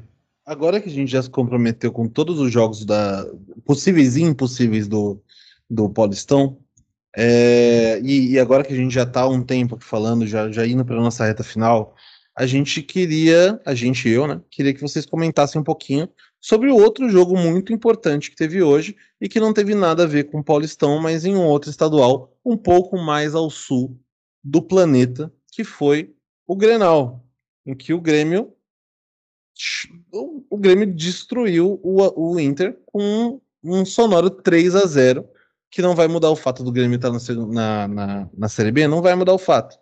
Mas ainda assim é impressionante. Eu queria que vocês comentassem um pouco sobre esse valoroso jogo que também aconteceu hoje, no dia 19 do 3. Hoje é dia de ficar louco de gimo. É, te acalma, Farido. É, hoje o Farido vai beber gimo. Uma caipirinha de gimo, né? Mas, cara, é assim, os dois começaram muito mal o ano, foram eliminados por times bem piores na primeira fase da. Bem piores não, né? O Mirassol é um bom time, mas enfim, por times de divisões inferiores, e aí num Grenal perder de 3 a 0 para um time de segunda divisão, eu acho que vai ter mudanças no Inter. E eu não vi o jogo, porque eu tava vendo o jogo de São Paulo. Mas parece que o, o Grêmio realmente amassou o Inter e foi do Beira Rio o jogo, né? Então, tipo, dá pro Inter classificar ainda lá na arena, dá pra reverter, mas vai ser difícil. É, o, o, o jogo foi, inclusive, o nosso, o nosso querido Baldaço não tá muito feliz com. Não ficou muito feliz com o resultado, né? Mas tem essa, essa parada, o Grêmio ele tem uma espécie de hegemonia é, estadual, né? Que, eu, se eu não tô errado, o Grêmio atual tetracampeão, né? Do, do, do Gaúcho. Inclusive teve a música do Super Grêmio no passado, que, que foi super incrível e ela, ela coube muito mais ao final do ano. Mas o Grêmio ele ganhou quatro títulos estaduais seguidos. É, e aí, pelo que eu tô vendo aqui, é, é semifinal, né? São quatro times. O Ipiranga é o líder hoje, com, com 21 pontos. O Grêmio também tem 21 pontos. E pelo que eu tô vendo aqui, a- o critério de desempate é o saldo de gols, que ele tem 8 e o Ipiranga tem 9. O Inter tem 19, então tá logo abaixo, com dois pontos abaixo. E o Brasil de Pelotas, o Brasil de Pelotas tá na Série B? Tá na Série C. Pelotas tá na Série C e, e é Caiu o ano quarto passado, colocado. inclusive. É verdade, é verdade. Então, assim, é, são. Eu acho que já acabou, né? A, a, a, fase preliminar. São 11 jogos. Já não, o, o Grenal hoje já foi semifinal já. Olha eu falando besteira. Então vamos para as jogo da da semifinal. É, e na outra semifinal, então, a gente tem Brasil de Pelotas e Ipiranga. Eu acredito que a chance de dar Inter é, é bem complicada, porque eles vão jogar o jogo no estádio do Grêmio agora, né? Cê- cê- é, cê- é, não, eu acho que o Grêmio deve passar, mas falou de hegemonia, é engraçado isso, né? Que, ó, O Grêmio ganhou em 2006 e 2007, o Inter em 2008 e 2009. Daí o Grêmio ganhou em 2010, o Inter ganhou de 2011 a 2016. Nossa, Aí em 2017 o Novo Hamburgo ganhou lembro. e desde 2008 o Grêmio ganha. 18. São quatro títulos seguidos pro Grêmio, como você bem observou. É uma parada parecida com o que a gente tem com, São, com Corinthians e, e- e Santos. E que teve Santos, com né? Corinthians e Santos por, por muito tempo aqui, né? É, É, agora entrou o Palmeiras para ganhar os títulos também, mas até então, é, na década de 10, deu Corinthians e Santos praticamente todos os anos. É, teve um, um ano que ganhou o Ituano, né? Em Ituano. 2012. E só, pô. E o São Paulo que foi ganhar agora. Porque É. o Palmeiras não ganha desde 2008, né? Não, Palmeiras. O Palmeiras? O São Paulo. Não, Mas o Palmeiras tem um recente aí. O Palmeiras ganhou o último em 2020, Ah, é. 21. Ah, é nos 2020, pênaltis. é verdade. 2020 foi o Palmeiras e Ó, 2021 São Paulo. Os mais recentes, então, tá assim, ó.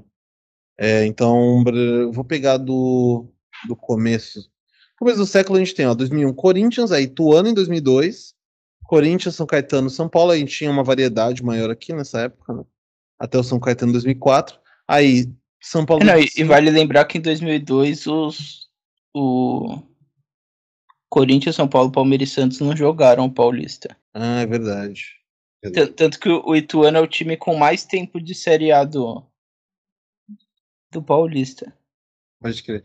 Aí, ó, 2005 o São Paulo ganhou, 2006 e 7 Santos, Palmeiras 2008, Corinthians 2009. Aí o Santos tem um tricampeonato, 2010, 11 e 12, Corinthians 2013, 14 Ituano, um bicampeonato do Santos 15 e 16, um tricampeonato do Corinthians 17 e 19, aí Palmeiras e São Paulo. É, mas em geral, é, nos últimos 10 anos o Corinthians tem quatro títulos. Aliás, na década de 10, né? O Corinthians tem quatro títulos e o Santos tem cinco títulos. E o Ituano tem um, basicamente. Isso contando de 2010 e 2019. Na década que seria 2011 a 2020, o Santos tem quatro, o Corinthians tem quatro, o Ituano tem um e o Palmeiras tem um também. Seria no ano de 2020. É. Bom, voltando para o Galchão, Gabriel Barros acompanha um pouquinho mais de perto o, o nosso querido Grenal. Queria os comentários dele sobre o jogo. Ah, cara, Grenal é sempre divertido de assistir, né? Ainda mais para um corintiano, né? Então, assim, se caísse uma bomba no Beira-Rio lá no Grêmio, seria interessante também. É, ainda mais no estádio internacional, né? A, a rivalidade maior é com o Inter. Mas é, o Grêmio não, não tomou conhecimento internacional, né? Então, pro primeiro jogo de semifinal de gauchão, esse tipo de resultado ele é muito expressivo, lembrando ainda o 5 a 1 que tivemos do Grêmio dentro da sua arena alguns anos atrás contra o Inter. Se eu não me engano, o Inter acabou sendo rebaixado na temporada seguinte desse, desse jogo aí. Então, sinceramente, acho que não tem como o Internacional reverter esse 3 a 0 Porque foi um domínio do Grêmio do começo ao fim, né? Não sei o que acontece com o Internacional, porque há muito tempo ele tá, tá dando umas patinadas, né? É, descobri hoje que eles contrataram um treinador uruguaio, que eu não sei de onde que eles tiraram, o maluco. Vi que ele treinou o Talheres da Argentina, mas não acho suficiente para você ser treinador internacional. Já é possível que caia hoje também, ou depois do outro jogo, né? É, eu, eu acho que eu acho que cai hoje, inclusive, viu? Mas talvez eles oficializem depois do segundo jogo. Mas hoje ele já estaria demitido mesmo. Porque, nossa, foi um 3x0 que o Internacional tava uma bagunça do começo ao fim, cara. Era pra ter tido dois jogadores expulsos também. No final ali o, o Bruno Mendes, ex-Corinthians, quase decepou o pé do jogador do Grêmio. Campaz, esse lance eu É. vi. E o Grêmio, apesar de que vai jogar na Série B, é um time que está tá buscando é, crescer com os erros que tem cometido para jogar a Série B, né? Então esse daqui foi o penúltimo Grenal do ano, o último vai ser no meio da semana na Arena do Grêmio. Então acho que o Grêmio está levando isso muito mais a sério do que o Inter. Até no que foi a Copa do Brasil dos dois, né? É, pro Grêmio é feio? Feio sim mas perdeu para um Mirassol, que é um bom time estava jogando em casa. O Internacional perdeu para o Globo, é, no, eu esqueci de onde que é o Globo agora, e perdeu feio, jogando feio para um time que fez é, nada até aquele momento. enfim, perdeu todos os jogos possíveis que Até hoje, que ele né? Até hoje, ele tá perdendo até hoje. Tipo, o único jogo assim que ele ganhou foi contra o Internacional. Então, assim, é, é mais vexatório pro Internacional do que pro Grêmio a eliminação da Copa do Brasil. O Globo é do, do. É Potiguara, um time do Rio Grande do Norte. Isso. Então, assim, cara, perder da forma que o Internacional perdeu pro Globo, ser eliminado da forma como foi, depois tomar três do Grêmio, jogando absolutamente nada como que foi hoje, e um time que não não tá não tá não tá classificado para Libertadores, sabe? Então, o, pro Internacional o ano meio que terminou, né? Ele já caiu fora da Copa do Brasil, pro Gauchão tá esperando ali é, um milagre na quarta-feira. Não sei se entra na Sul-Americana, acho que entra, deve jogar Sul-Americana, mas o restante do ano Colorado é só o brasileiro e a Sul-Americana, sabe? Então é. O ano terminou difícil para o Internacional e já começou bem difícil também. Para o Grêmio terminou pior, mas pode começar muito bem, porque ele pode ser pentacampeão gaúcho, trucidando o Internacional na semifinal. Então é, a perspectiva da temporada de ambos é, pode ser bem diferente a partir do jogo de hoje. E dizem que Grenal ajeita a casa também, né? Então. É, mas dos dois ali que eu não gosto muito, fico feliz com que o que eu menos gosto se f mais que o Internacional. Tipo Perfeito. trouxa do cara. E agora, pra falar sobre coisas que a gente sabe menos ainda do que tudo que a gente falou agora, quem faz a final com o Grêmio? Brasil de Pelotas ou Ipiranga? Gabriel Simão. É, Puxa, cara. É, eu acho que Brasil de Pelotas ou Ipiranga. Poxa, cara, como que eu posso palpitar sobre um campeonato que eu não assisto? Nem sabia que existia o Ipiranga. É, eu, vou em eu vou de Brasil. Piranga não, de. Erechim, cara. Mentira, só. Erechim, terra do craque Neto, inclusive. Não, Ipiranga eu ser. sei. É, o Ipiranga eu Não. conheço sim. E você, Mas eu, acho, mas eu acho que é da Brasil. E você, Rossini? Brasil ou Ipiranga? Pela campanha na primeira fase, Ipiranga. O, Foi o Brasil líder, de né? Pelotas terminou aí a, a sequência com uma vitória e- quatro empates. E né? eu queria abrir um pequeno parênteses para o Juventude, que foi salvo pelo Caxias, tal Ah. qual o Grafite salvou o Corinthians. e não, não foi rebaixado para o segundo ano do Gaúcho. Boa. Muito bem pontuado. Inclusive, o Grafite só não é mais ídolo no São Paulo por causa desse jogo. Olha só. Você não considera o grafiteiro, Rossini? Não. Você cons- Quem é mais ídolo pra você? É, grafite ou Barolo? Pô, pera lá, né? O Grafite, o Grafite jogou bola, pelo menos. Mas quem representa mais São Paulo? Barolo ou grafite? Quem representa melhor o São Paulo? Grafite. Olha só. Ai, Alguém Grande- aqui é fã de Cotia. grande barulho. Eu gosto, do- eu gosto do- dos react raivosos do barulho. E nem Mas foi sabe um que deu jogo pra- horroroso do E Barolo. sabe o que deu pra perceber aqui, Bruno? Hum. É que o nosso querido Gabriel aqui, pelo visto, ele é uma Sarazete de carteirinha. Claramente. Claramente uma Sarazete de carteirinha. Esse cara é fã do Lisieiro, é brincadeira, bicho. Nossa senhora, se ele é fã do Lisieiro, eu sou um astronauta também, né? Do Sara, eu sou fã do Dizieiro, que ele seja muito feliz no Internacional. Tanto é que ele tava lá no meio campo hoje do Internacional. E deu no que deu, né? Deu, Perdidinho. né? Perdidinho. Mas, mas já como ele saiu do São Paulo, ele vai acabar ganhando alguma coisa nos anos futuros. Provavelmente. É, é. É, É, mas o, o Liseiro foi campeão aqui no São Paulo, né? Então não sei se.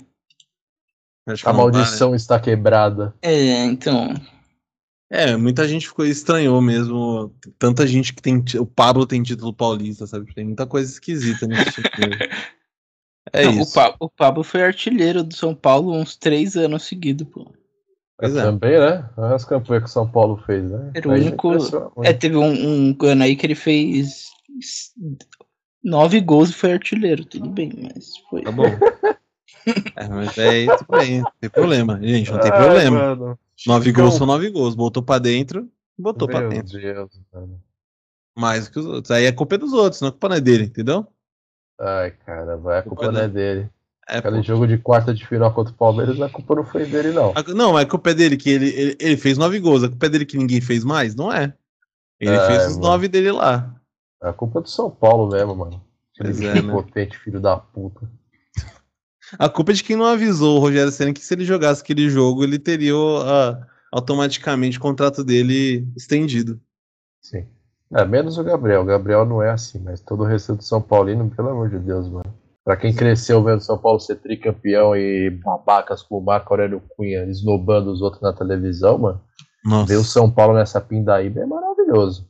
Nossa assim mas se como- o Dr. assim como- Osmar tivesse vivo ainda hoje. Nossa, assim como ver o Palmeiras cair duas vezes pra Série B e ser salvo pelo Santos, e aí começou o calvário do Santos, Ah, é. foi, foi bonito também. Pô. Culpa do Thiago Ribeiro, a gente coloca assim, grandes personagens da história. Sei lá, é, Thiago Neves, Napoleão, com Fala Zezé. Tolstói. Tal qual o grafite salvou o Corinthians, o Thiago É, Ribeiro tipo, salvou. aí a gente tem, a gente tem uns personagens local aqui que são bem mais interessantes, mano. Thiago O Neves, 63 maior brasileiro de todos os tempos, Dedé Exato. do Vasco. Dedé, Do Vasco. Dedé, Gleison no Corinthians, quem mais? Everaldo, Everaldo. Puta, Everaldo não, mano. Casim Casim, fez, o gringo da Casim. favela. Casim fez mais pelo Corinthians que o Everaldo, maluco. Nossa, Sim. Casim não era muito ruim, mano. Não tem como. Muito ruim, Meu amigo, o goleiro Bosco do São Paulo fez mais pelo Corinthians do que o Everaldo. Não, não, pelo amor Goleiro de Deus. Denis. Denis. O André Dias, quando devolveu aquela bola pro, pro, Ah, pro Bosco, ele a fez mais junção- pelo Corinthians. a junção Denis e Lucão naquele jogo do 6 a 0 foi o- a maior dupla de ataque que o Corinthians teve na sua história, mano. É, eu, eu gosto muito desse jogo porque os três gols do primeiro tempo foram tudo de escanteio. E o terceiro, que foi de cabeça do Romero, nem precisou pular. O Lucão ficou parado, o Romero só cabeceou pra baixo e fez ali, cara. Não, o Lucão deu assistência pro Romero, Deu, deu. Grande Hudson fez o gol contra. Edição. É, o Dição. Zidanilo, como sempre, fazendo cumprir a lei do ex também. O o Hudson ele sempre fazia uns jogos mais ou menos, daí na hora que ele ia se dar bem no jogo, ele dava um carrinho dentro da área e era pênalti. Isso daí é, é autossabotagem, né, cara? Isso daí é foge um pouco do treinador. Acho que o Bruno pode dizer melhor sobre Eu autossabotagem. nem lembro quem era o técnico em 2016 lá e Não, 2015 era o, era o Osório. não, Tava, no 6x1 não. se- é, eu acho que o Osório já tinha saído fora É, ele saiu México. antes. Então tava o Milton Cruz. Nossa, tanto, é que eu, nossa. tanto é que eu lembro que estavam ali na dúvida pra ver se o, se o Rogério ia jogar aquele último clássico. Pro bem dele, ele não jogou. E acabaram colocando o goleiro Denis. E também. Saudade do Denis. Eu gostava do Denis. É, tá em Portugal, se eu não me engano. Ele é ótimo no time dos outros. É. É, Bruno, eu queria que você colocasse o gol do Ronaldo aí no final do programa também. Aquele que a gente viu. Beleza. Eu vou colocar agora. Não, coloca no final do programa. Vou deixar na, depois- na agulha aqui. No goleiro Bosco? Isso. Esse aqui, né? Aquele não, gol. não, é o segundo. aquele, Não, não é aquele esse. gol. É É esse esse gol. daí, ó. Vou deixar. Esse, esse segundo gol é incrível porque a torcida do São Paulo teve a ideia idiota de acordar o Ronaldo quando ele estava chegando de ônibus no Morumbi. Esse gol é Sim. tão bom quanto pintar com Lux Color. Lux Color, a tinta da pintura inteligente. Rende e dura, muito, mais. Tá vendo? Se o São Paulo tivesse pintado o CT da Barra Funda com Lux Color, nada disso teria acontecido. Teria tido muitos títulos e muitos momentos memoráveis nos últimos 10 É. anos. E o barulho. Mas, mas veja pelo lado ruim, cara. O barulho não existiria. Olha só. Eu, eu acho isso ruim. O Gabriel. E como, como seriam os ser positivo. reacts do. O, o, o Casimiro ia ter que fazer react de quem agora? Exatamente, mano. Ia sobrar só o Farid. O Gugu São Paulino não ia rolar também. Ah, Gugu Tinha São calma, Paulino. Farido. Gugu São Paulino. Gugu São Paulino é da hora também. Pois Eu é. gosto. É que o barulho, tipo, ele, ele viu o, o São Paulo crescer, tá ligado? Então, tipo, pra ele deve ser bem mais doloroso. Que Esse bem mais barulho- chato também, porque ele tem E o pai de dele é palmeirense, né? É, O ter barulho é velho, mas nem tanto também, pô. Não, mas ele viu o São Ele Paulo viu dos Raí, anos pô. 90, né? Ele viu o São Paulo dos anos 90 ganhar um mundo. Não, mas ele é Viu. velho o suficiente pra ter visto isso também, pô. Então, É. sim, ele era novão na Não. época, mas ele viu. Que novo, pô. Você O barulho deve ser atrás- 30 anos Pô, atrás, se o barulho tiver Menos de de- 60 anos, Vamos ver. Não, ferrou. Não, mas ele deve ter uns Rogério 50 e tantos. ele deve ter uns 50, né? Porque ele devia estar perto dos 20 ali no máximo. cara. Rogério Barolo, eu botei Rogério Barolo e já apareceu Rogério Barolo idade. Esse, É. esse programa virou qualquer coisa, né? Ele foi candidato pelo Patriota. em Olha, 2000. 69, Vocês mano. sabiam disso? 52. Ele foi candidato a deputado pelo. pelo Fiquei, fiquei. Ele quase que fez 52 campanha. Ah, ele é novo, ele tem 52 anos, ele não é tão Aí, velho. ó. Ele quase que fez campanha ali com o Aquilo ali é, na é época. branco na cabeça dele é só Pô. preocupação por causa do São Paulo. Aquilo Exato, então. de 10 anos pra cá. 30 anos atrás ele tava perto dos 20, mano. Era novão, tinha cabelo ainda. Ele ficou encantado É. Ele com viu o Raí moleque. É, então. E aí hoje ele é aquele típico roqueiro reaça, em que ele vive no passado e acha que nada presta, entendeu? Ele nem é tão reaça, na real. Não, eu sei que ele não é tão reaça assim, mas ele tem na crítica do São Paulo uma semelhança muito grande com o roqueiro reaça. Ele é praticamente um metaleiro sem cabelo. Isso, ele é tipo o Nando Moura, só que o Nando Moura é patético e o Barolo é legal. E o Nuno Moura chamou todo mundo de corno. Exatamente. O Quando que do- ele, o e o do Matrix até o Esse- Vladimir Putin. É. Esse- esses últimos 10 minutos vão ser cortados do episódio, né? Não vão. Isso aqui é o. É, é, é- o, o Pela integridade do- desse, desse programa que vos Não. fala. Pela integridade do programa, eu tô cortando os primeiros 50 minutos, que já é. É.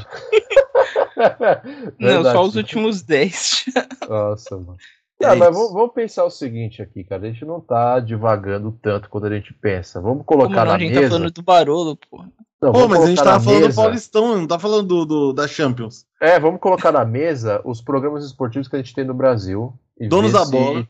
Donos da bola, disparado melhor. Jogo aberto. Donos da bola que o. Globo Que o Esporte eu nem considero um programa Ah, de não. esporte, sabe? Eu acho que é só o cara preguiçoso que pegou a notícia do GE e tá falando na televisão.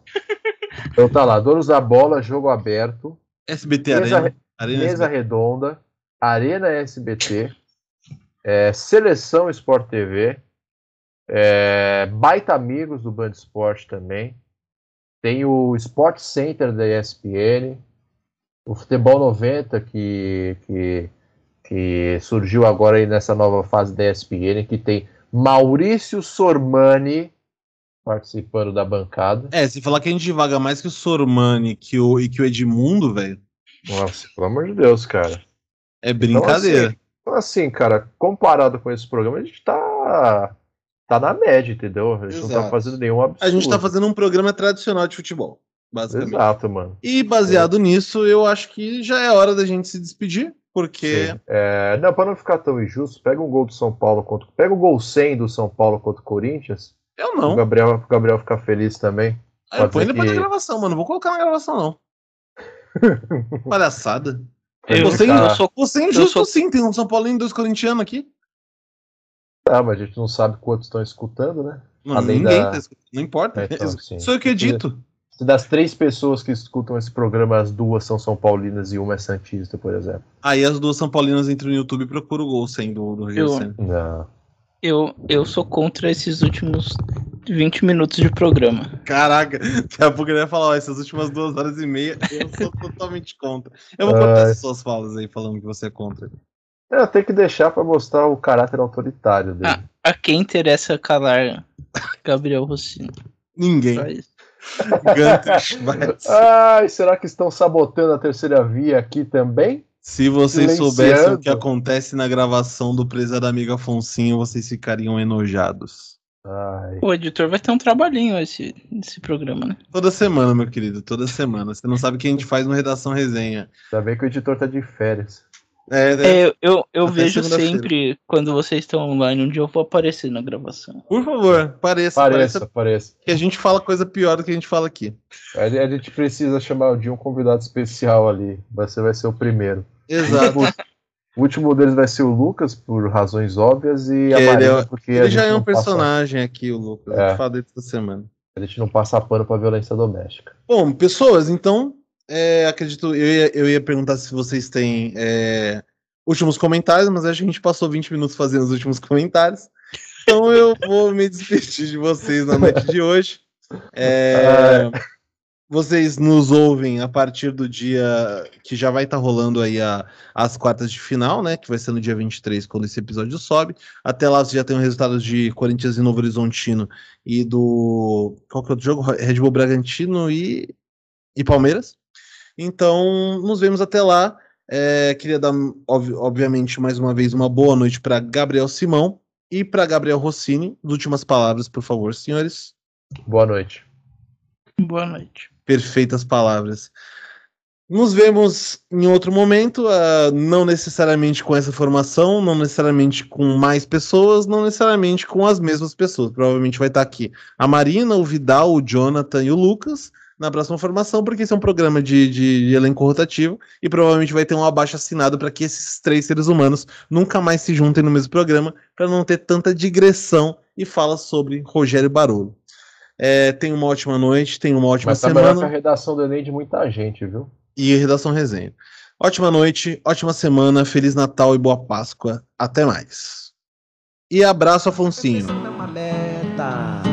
Defendida pelo goleiro que joga na seleção. E eu não sou Pelé nem nada. Se muito for, eu sou um tostão. Fazer um gol nessa partida não é fácil, meu irmão. Muito enganado, né? Bolão, hein? Bolão do Christian. Olha o Ronaldo saiu do gol. Bosco! Gol!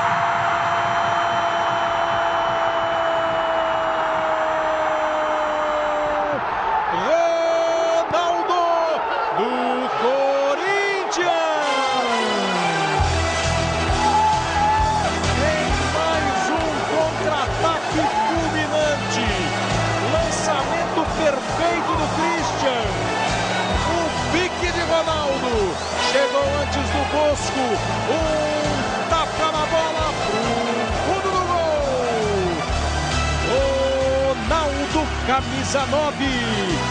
Ronaldo já tem seis gols no Campeonato Paulista. O Corinthians em dois lances.